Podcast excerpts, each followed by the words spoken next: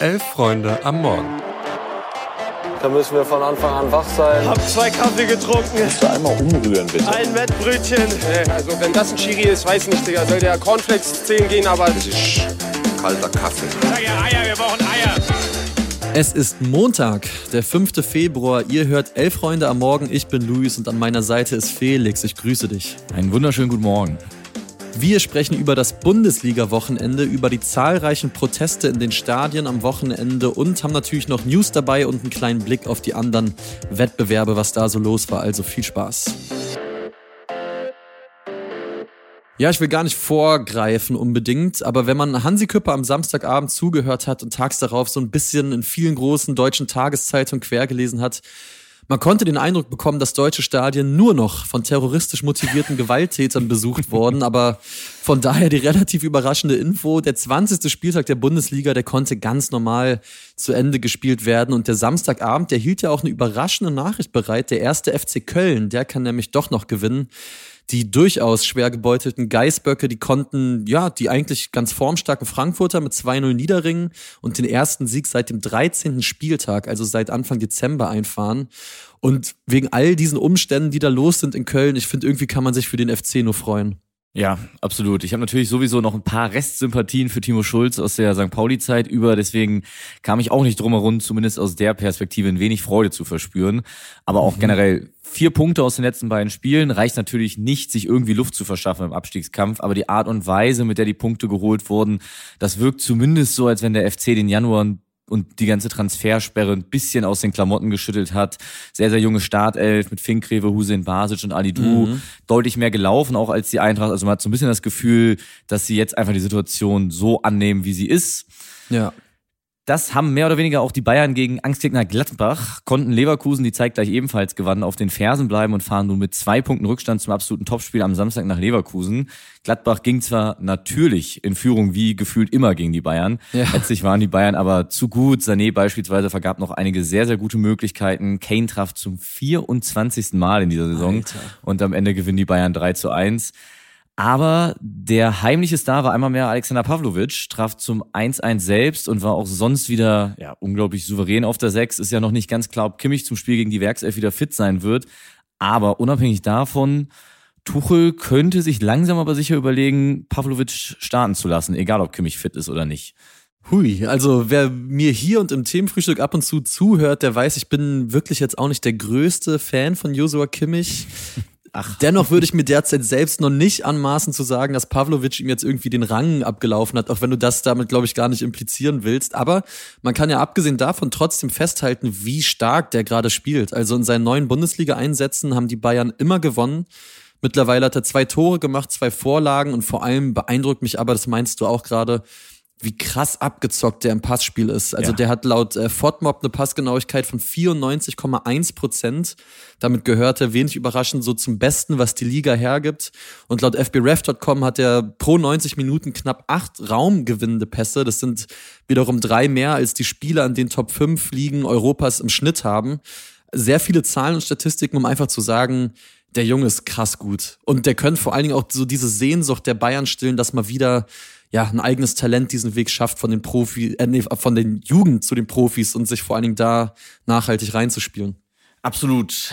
Diejenigen, die das Spiel des VfB Stuttgart beim SC Freiburg gesehen haben, die haben sich am Anfang, glaube ich, kurz gewundert, zumindest ging es mir so, warum der SC Freiburg zu Hause in den weißen Auswärtstrikots spielt. Und das hat mich brutal verwirrt, sah mhm. ungewohnt aus, lag daran, dass ein Spieler eine Rot-Grün-Schwäche hat und so Probleme bekommen hätte, die roten Freiburg-Trikots mit den grünen Auswärtstrikots des VfB auseinanderzuhalten. Ja, sehr, sehr nachsichtige ja. Geste, finde ich, hat allerdings nicht viel daran geändert, dass, ja, dass es vor allem beim VfB Stuttgart einfach derzeit ja, läuft wie am Schnürchen. Der VfB gewinnt 3 zu 1 in Freiburg, rangiert weiter komfortabel auf Platz 3 und Dennis Undaff ist der Mann der Stunde. Also hat erneut getroffen, zwei Vorlagen abgegeben.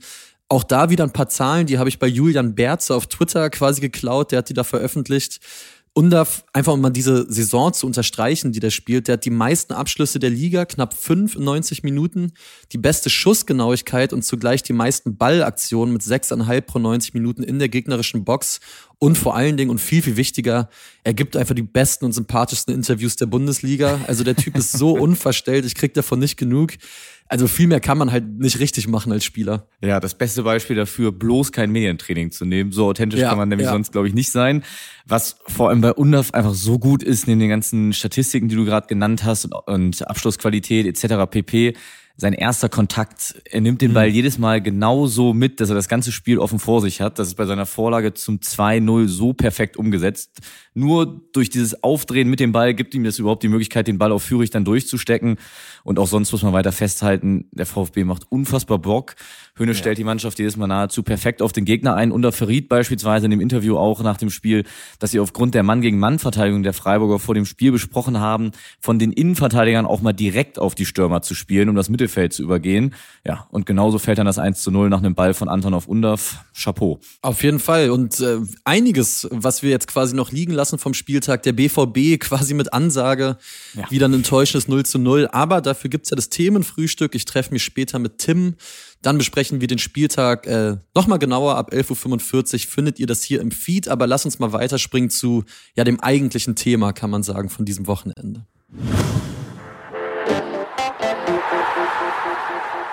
Genau, am Wochenende gab es in den beiden Bundesligen wieder allerhand Proteste der organisierten Fanszenen gegen den geplanten Investoreneinstieg bei der DFL. Höhepunkt der Proteste war sicherlich die Partie deiner Hertha gegen den HSV, bei der es zu einer halbstündigen Spielunterbrechung kam. In allen Stadien wurden am Wochenende Tennisbälle auf den Platz geworfen, um das Spiel zumindest für einen Moment zu unterbrechen. In Berlin war es dann eine solche Armada an Tennisbällen, dass das Spiel für knapp 30 Minuten unterbrochen werden musste. 30 Minuten, die den ein oder anderen Kommentator und Medienschaffenden dieses Landes direkt in Schnappatmung versetzten. Deswegen sei an dieser Stelle einmal kurz die Hauptgründe für die Protestaktion genannt. Mhm. Die Kritik richtet sich zum einen gegen die DFL, weil sie die Abstimmung zum Einstieg von Investoren, nachdem die erste Abstimmung ja abgelehnt wurde, einfach nochmal wiederholen ließ, bis jetzt aus ihrer Sicht sozusagen das Ergebnis stimmte. Das ist natürlich fragwürdig, vor allem mit Hinblick auf Martin Kind, der sehr offen andeutete, gegen die Weisung des Vereins und für den Einstieg gestimmt zu haben, was am Ende eben die entscheidende Stimme gewesen sein könnte. Außerdem wurden die Fans gar nicht erst einbezogen in die Diskussion um Investoren. Es gab keinerlei Dialog zwischen der DFL und den organisierten Fans, obwohl die Vermarktung der DFL ja explizit auch auf volle Stadien, tolle Choreos und damit schöne Fernsehbilder abzielt. Ja. Luis, jetzt haben wir einmal die Beweggründe genannt. Hältst du die Tennisballaktion denn für eine angemessene Form des Protests? Ja, tue ich. Und ich fand es auch angemessen, wie es in Berlin durchgezogen worden ist. Ich habe es ja eingangs schon erwähnt also so wie Hansi Küpper, das habe ich dann im Nachhinein gehört, das kommentiert hat bei Sky, aber wenn man auch andere Meinungen noch gelesen hat, da hatte man ein echtes Gefühl, da hat irgendjemand einen Anschlag im Stadion ja. verübt. Also nur um das nochmal klarzustellen, da wurde niemand verletzt, da war ein Fußballspiel für eine halbe Stunde unterbrochen, nicht weniger, ja, aber halt auch nicht mehr. Und ich finde es grotesk, wenn dann die Leute der aktiven Fans sehen, sofort wieder die Fußballkriminellen sind und die Chaoten oder wenn Twitter-Account namens IG Schiedsrichter, hinter dem ein Zusammenschluss aktiver Schiris steht, twittert Kai Bernstein, der ja übrigens mit Hertha zweimal gegen den Investoreneinstieg gestimmt hat, der würde sich jetzt im Grab umdrehen aufgrund der Aktion oder so ein Zitat von denen wie Fußballwirtschaftsunternehmen bräuchten keine Chaoten. Also ich finde, das ist an Unverhältnismäßigkeit nicht zu überbieten und schlussendlich auch völlig populistisch und hat mit dem Kern der Diskussion einfach überhaupt nichts zu tun. Absolut. Das Problem, und das sieht man an einigen Kommentaren, die dazu ja am Sonntag auch zu lesen waren, dass sich einige Menschen schlicht weigern zu verstehen, dass es kein Widerspruch sein muss, dass der eigene Verein beispielsweise Investoren zugelassen hat und man mhm. selbst oder die eigene Fanszene gegen diese Art von Finanzierung ist. Ambiguitätstoleranz nennt man das Ganze. Das Thema ist nicht oh. nur schwarz oder weiß. Die wenigsten Fans verwehren sich grundsätzlich dagegen, dass Vereine Sponsoren etc. haben, sondern ja vor allem gegen eine bestimmte Art der unbeteiligten Art der Investoren, die Mitsprache einfach nicht zulässt. Das ist das gleiche wie beim VAR. Natürlich kann ich scheiß DFB rufen und gegen den VAR sein, während die Überprüfung eines Tores läuft und mich danach freuen, wenn die Entscheidung zugunsten meines Vereins ausfällt. Ja, ich finde auch ein Irrtum oder ein Irrtum in dieser ganzen Diskussion ist, dass die aktiven Fanszenen gerne als so ein kleiner Teil des Fanspektrums dargestellt werden, so ein kleiner Teil, der sich dann erdreistet, Macht über den Rest der Stadionbesucher auszuüben, weil ich garantiere euch, wenn die DFL bei möglichen Investoren vorstellig wird, dann zeigt die solchen Leuten auch Bilder und Videos von den Choreografien, von der Stimmung, die eben genau diese Leute machen, also Fankultur, Choreos, laute Stadien, Teilhabe von Mitgliedern, die Entscheidungen in ihrem Verein treffen können. So wie wir das in Deutschland noch haben und auch pflegen, ist das in Europa mittlerweile quasi einzigartig. Und das ist ja nicht nur im Stadion toll, das ist für die DFL schlichtweg auch ein millionenschweres Argument. Also diese Leute, die Fans sehen, die tragen aktiv zum Erfolg, auch zum wirtschaftlichen Erfolg dieser Ligen bei.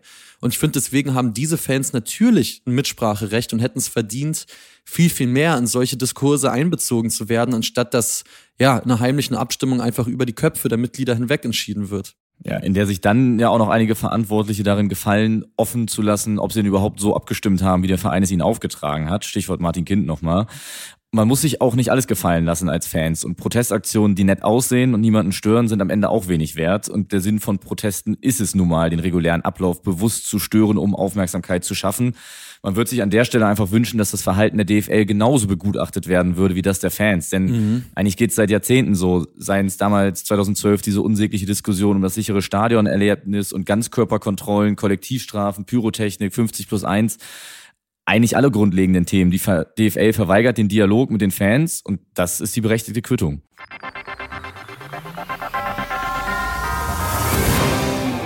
So, und dann machen wir einen harten Cut und gehen nochmal von den Fanprotesten rein in die News beziehungsweise zu anderen Wettbewerben und starten mal wieder beim Afrika Cup, weil am Wochenende wurden die Viertelfinals gespielt und ey, es ist das beste Turnier der Welt. Es liefert und liefert und liefert und Andreas Köhler von Sport Digital, der bringt euch und uns jetzt nochmal auf den Stand der Dinge und fasst das ganze Drama, das es da schon wieder gab, mal zusammen. Viel Spaß. Im Viertelfinale des Afrika Cups endete das große Favoritensterben. Zumindest vorerst. Nigeria setzte sich dabei mit 1-0 gegen Angola durch. Matchwinner war wieder einmal Ademola Lukman, der nach seinem Doppelpack im Achtelfinale auch im Viertelfinale das entscheidende Tor erzielte. Zudem blieben die Super Eagles zum vierten Mal in Folge ohne Gegentor und kristallisieren sich so als Topfavorit auf den Titel heraus. Ganz nach dem Motto Offense wins Games, Defense wins Championships. Aber auch die Elfenbeinküste ist weiterhin im Rennen um den Titel im eigenen Land mit dabei. Im Halbfinale müssen sie aber auf Leverkusens Kusunu verzichten, der schon nach 43 Minuten gegen Mali mit Gelbrot vom Platz flog. In Unterzahl rettete sich die Elfenbeinküste aber mit einem 1-1 in die Verlängerung, wo Uma Diakite in der 120. plus 2 den Siegtreffer schoss, bei aller Euphorie aber seine erste gelbe Karte vergaß und nach Trikot ausziehen ebenfalls gelb-rot sah. Unter den letzten vier steht auch Südafrika nach einem nicht weniger dramatischen Sieg gegen die Kapverden. Nach 120 Minuten stand es 0-0, also ging es ins Elfmeterschießen. Held des Abends wurde Torhüter Williams, der vier von fünf Elfmetern parierte. Komplettiert wird das Halbfinale von der Demokratischen Republik Kongo, die Guinea mit 3-1 aus dem Turnier kegelte. Für den VfB Stuttgart bedeutet dieses Ergebnis, dass Torjäger Siro Girassi ab sofort wieder in der Bundesliga auf Torejagd gehen kann. Silas dagegen darf mit dem Kongo weiterhin vom Titel träumen. Der Kongo trifft nun im Halbfinale auf die Elfenbeinküste, Nigeria auf Südafrika. Und wir wollen euch noch ein fixes Update aus den Ligen 2 und 3 geben. Luis und ich mussten uns am Freitagabend erst noch den Frust von der Seele bohlen, ob der Ergebnisse unter der Woche, bevor wir uns dann wieder mit Fußball beschäftigen konnten. Zu diesem Zeitpunkt hat es Kiel erneut versäumt zu gewinnen, fing sich in der 95. Minute noch den Ausgleich gegen Magdeburg, was gleichbedeutend damit ist, dass sie zwar den ersten Punkt im neuen Jahr holten, aber weiter noch ohne Sieg dastehen. Und weil St. Pauli das Topspiel gegen Fürth gewann und der HSV bei Tante Hertha, stehen die beiden Hamburger Mannschaften jetzt ganz oben auf den Plätzen 1 und 2 vor Kiel und Fürth. Und in der dritten Liga lässt Dynamo Dresden weiter federn, lässt durch die Niederlage in Ingolstadt den Vorsprung auf den Relegationsplatz auf nunmehr fünf Punkte schmelzen. Außerdem an der Stelle sei weiterhin viel Kraft an unsere Kollegin Eva gesagt. Oh ja. Bielefeld verliert erneut und ist inzwischen wirklich nicht mehr weit weg von den Abstiegsplätzen. Ja, hart, was in Bielefeld passiert, aber ich darf verraten, ich spreche morgen früh mit Eva und sie wird nicht drum herum kommen, noch vielleicht den einen oder anderen Satz dazu zu sagen. Äh, in dem Sinne, habt einen guten Start in diese neue Woche. Wir hoffen, bei euren Vereinen lief's gut, außer sie haben gegen unsere gespielt. In dem Sinne würde ich sagen, kommt gut rein. Felix, auch dir einen schönen Tag und hört gern später beim Themenfrühstück zu. Macht's gut. Macht's gut. Ciao, ciao.